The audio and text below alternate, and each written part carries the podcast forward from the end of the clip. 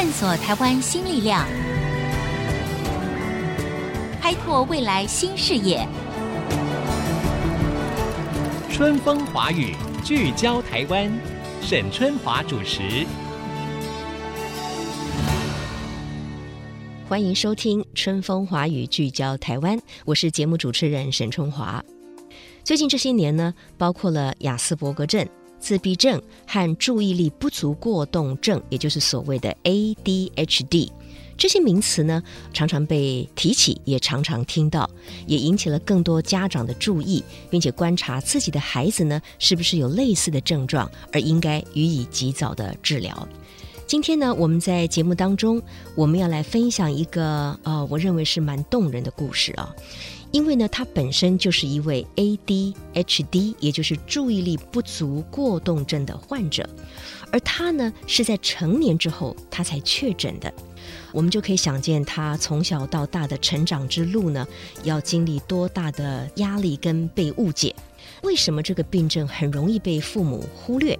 他又如何靠着自己的努力，不但拥有积极美好的人生，而且，担任社工，还曾经到国外做志工，帮助更多需要帮助的孩子。我们来欢迎肖彩缇，彩缇你好，大家好，我是超彩提彩提呢，她非常勇敢，到这边来分享她的故事啊。那我首先请彩提，你简单的说一下哈，ADHD 哈，你本身是这个的患者，嗯、那它的中文呢就是注意力不足过动症。那么你要不要解释一下这个病症？所谓的注意力不足过动症呢，是儿童期极为常见的神经的精神发展的疾患。它的核心症状呢，是在多种情境下呈现出明显的注意力不足啦、呃过动啦、冲动啦，会出现的行为包括很多，例如是专心度不佳、组织力差、爱讲话，还有服从指令上有很多的困难。有时候也会伴随着其他的疾病，例如学习障碍或者是其他的精神疾病。对生活可能带来是全面的影响，包括是课业成绩、人际互动、亲子关系、婚姻关系、工作表现，都是有具有影响力的。是我们刚才听到了彩提这样子的说明哈，我想可能很多的父母亲心里面就会开始呢去找一一些呃蛛丝马迹，来看看自己的小朋友在成长发育的过程当中有没有也有这些所谓的注意力不集中的状况。那当然呢，我必须要强调哈，都要经过医师的。非常专业的诊断，哈，并不是我们随便说，哎呀，我的小朋友就是不听话，他常常注意力不集中，不守规矩，好，然后你就认为说他可能是所谓的这个 ADHD 的患者，我想是不能够那么随意的来定义的。继续呢，我要请教一下彩缇，就是说，呃，你是什么时候才发现自己罹患有 ADHD 注意力不足过动症？好像到你很大了以后嘛，哈，小时候都没发现啊。对，我小时候其实应该是说我的行为其实是很明显的，但是因为早期在我小时候已经是大概是 二十多年前，当时的、嗯、呃环境各方面都不是这么的资讯这么的发达，所以所以呢小时候就没有特别去做鉴定。那是因为在呃我长大之后，在工作上啊，进入婚姻生活过程当中，其实是常常会发现我是有一个很严。严重的就是常常会有脱序行为啦，状况百出的各种问题，带给别人很大的困扰。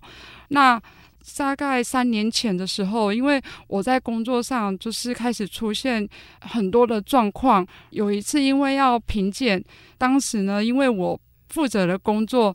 带给我很大的压力，心理上就会开始有出现焦虑的症状，是当时就会开始觉得很崩溃，就开始去精神科里面就医。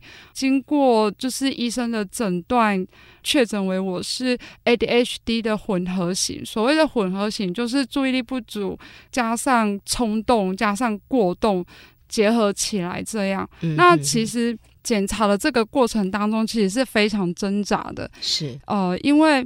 当时我刚结婚，我其实很害怕，如果我检查出来是不是夫家对我就会不太谅解，嗯、会觉得刚结婚就检查出来是个 ADHD 的一个患者，就会联想到说，那如果假设我生小孩，那小孩是不是很理所当然的会有遗传的问题？当时就会很害怕，附加的想法也就会想到是不是。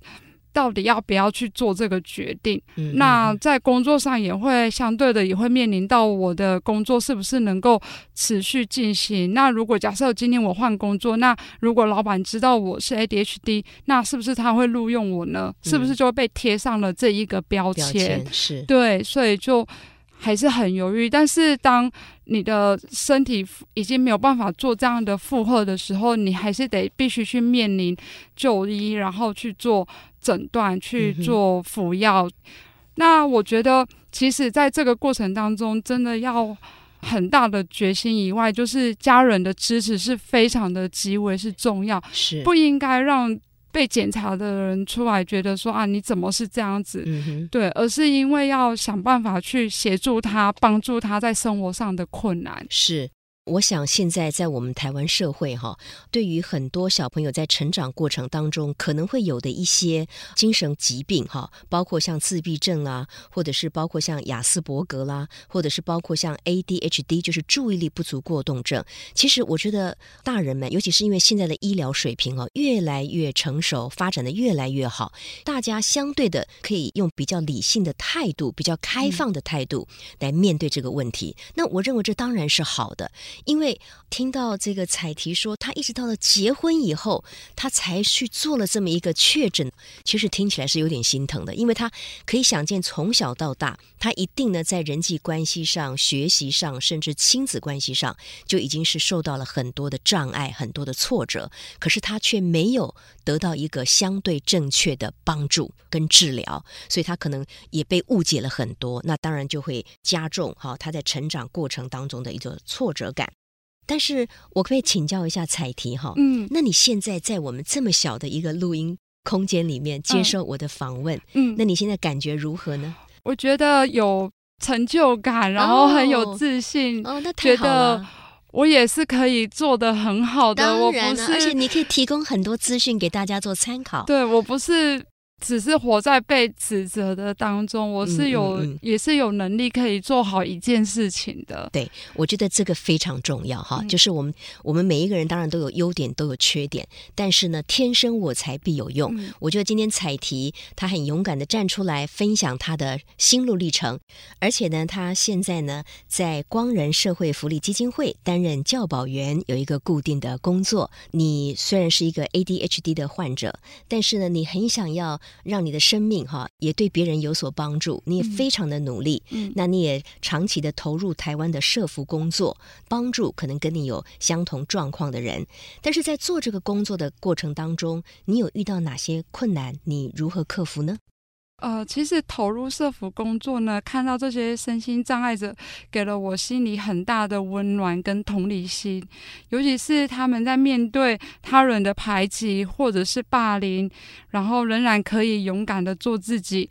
也看到他们在学习上，即便是需要很多的努力，需要很多的付出，他们就是保持着不放弃的精神，让我在他们身上看到自己。我是不是应该跟他们的一样的勇敢？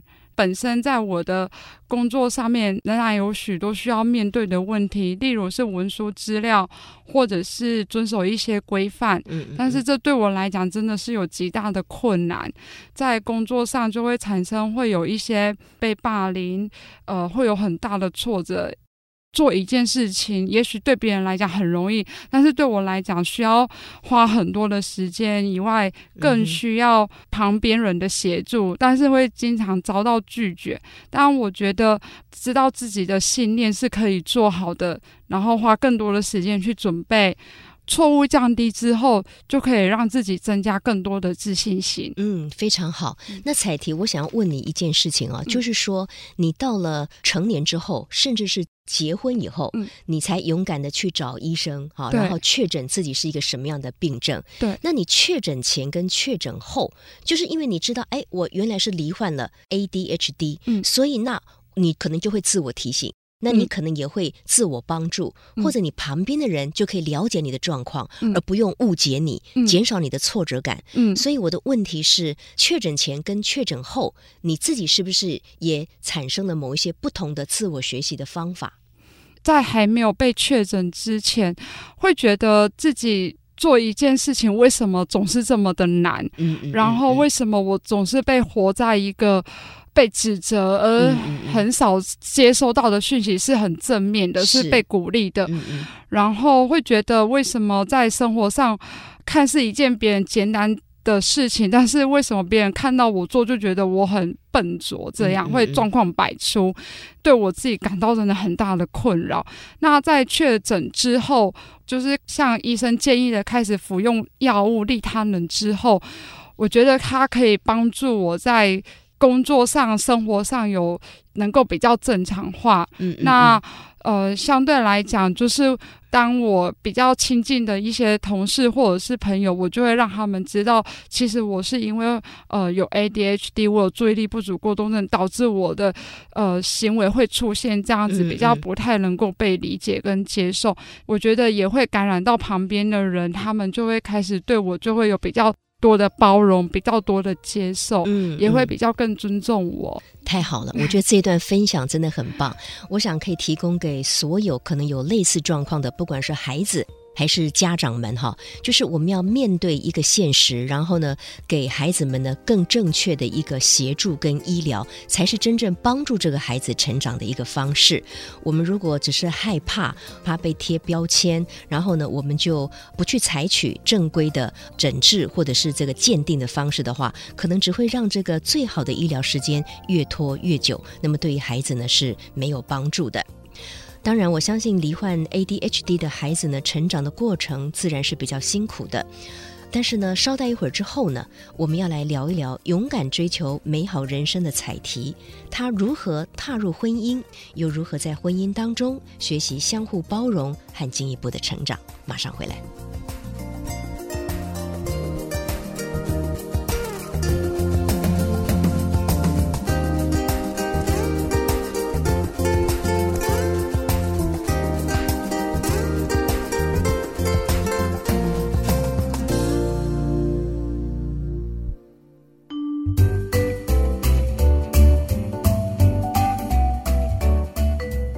欢迎回到春风华语，聚焦台湾。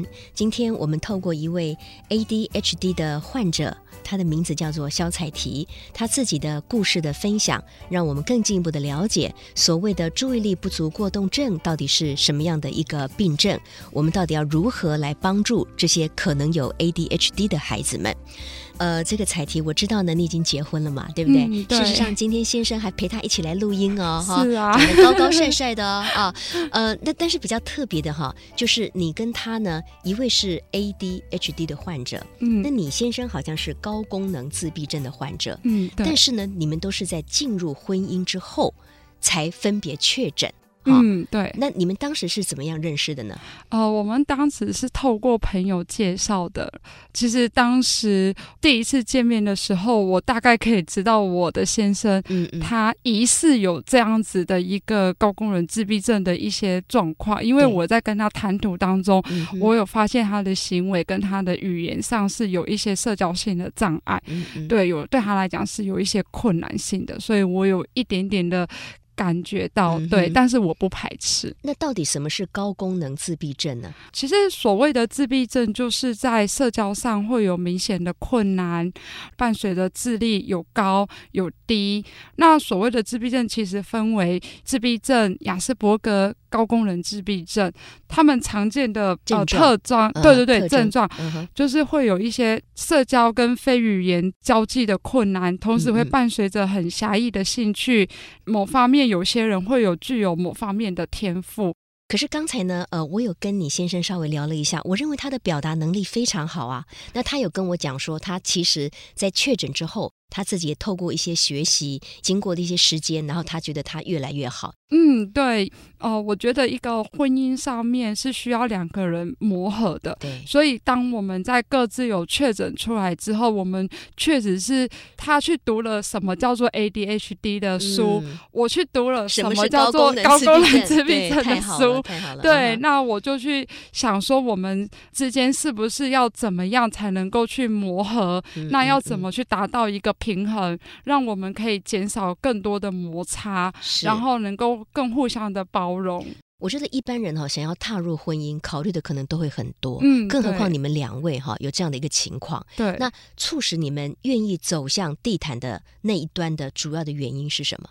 我觉得是因为看到各自有各自的比较脆弱的一面，在某方面来说，我们是互补的，对，因为我是一个很大方、很开朗，然后很。嗯很喜欢跟别人交际的人，嗯嗯，那我的先生就比较是安静，然后在交际上面他可能就比较困难。就算你们这个，比如说婚后安排旅行，对不对？对。那这个这个行程呢，可能就要包容，要配合一下。对。比如你可能比较喜欢是什么？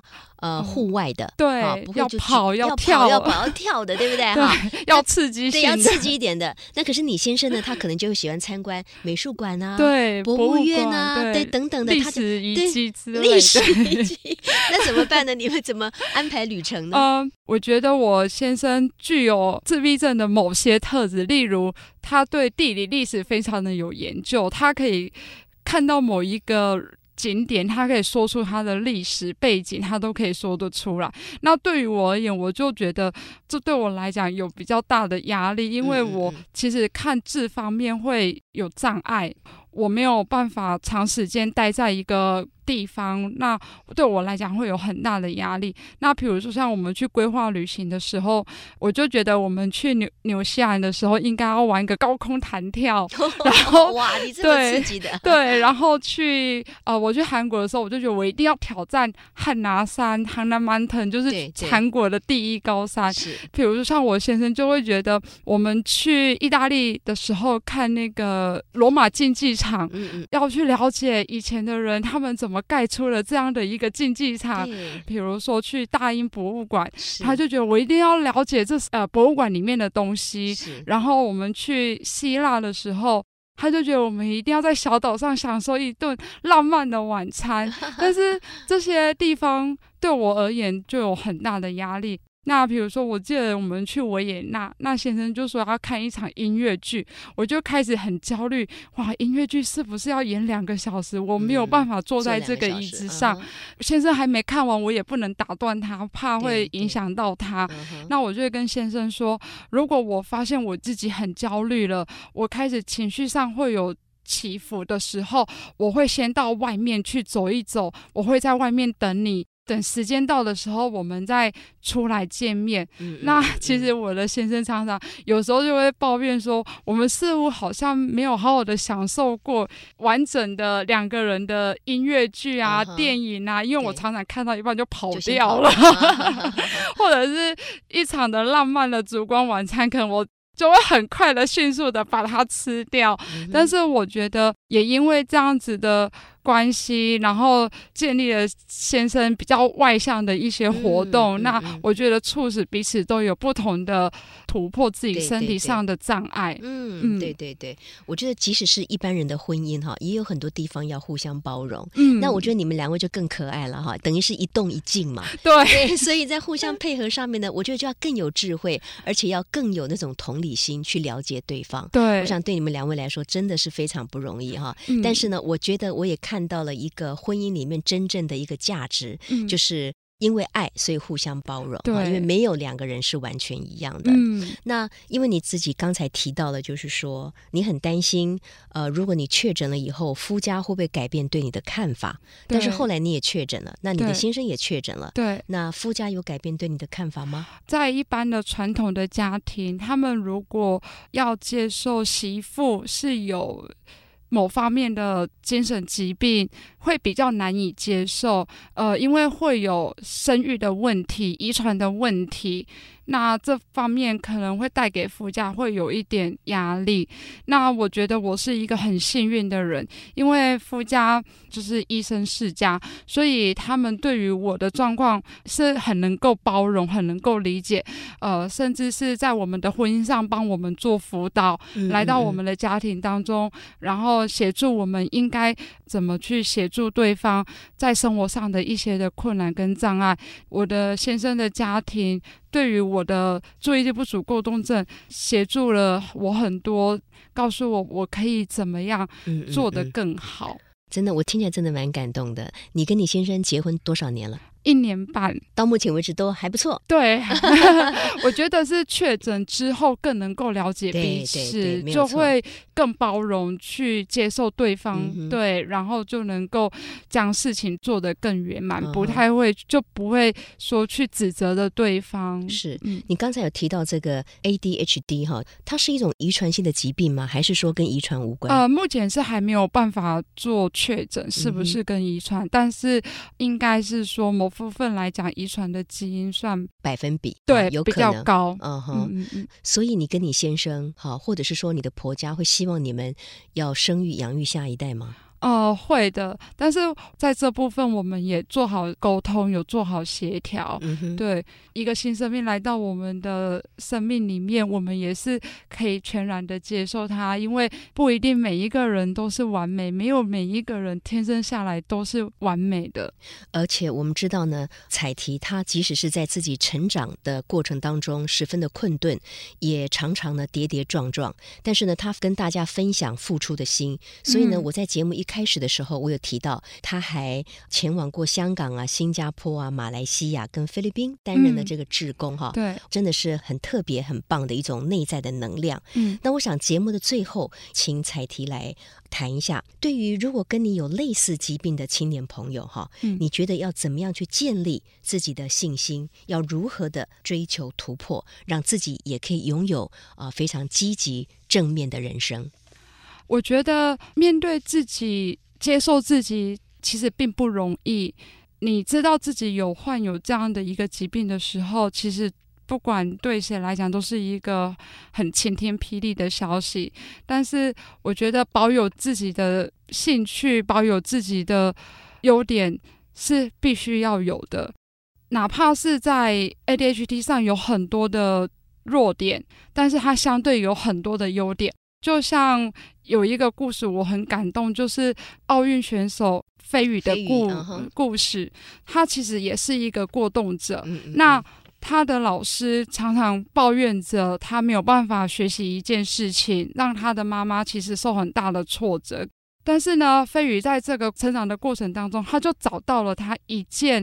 对他来讲，喜欢的事情、有兴趣的事情，那就是游泳。是，他也是尽全力的去把这一件事情学好。就像飞宇他说的一句话，他说：“I found something I love and never give it up。”就是鼓励，即使自己有身心，自己是身心障碍者也好，自己是患有特殊需求的人也好，不要放弃任何一件事情。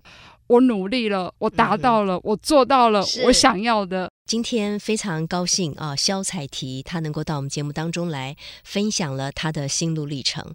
就是我们可以看到，类似像彩缇这样子的孩子，一路上可能会得到一些很多人的歧视，或者是排斥，甚至是霸凌。他们大部分的痛苦不是来自于他自己的不足，反而是外边的人给他的。那我认为，对于一个我们或许是稍稍比较健康的人来说，我们是应该觉得非常的羞愧。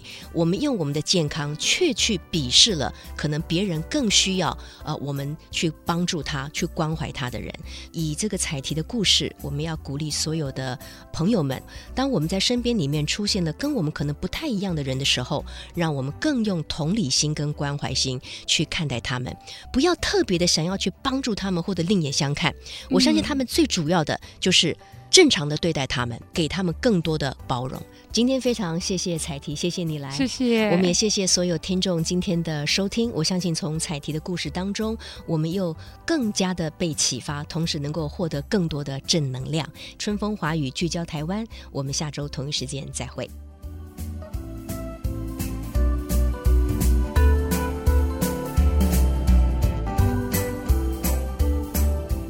本节目由世界先进机体电路赞助播出，探索真相，开拓未来。世界先进机体电路与您一起聚焦台湾。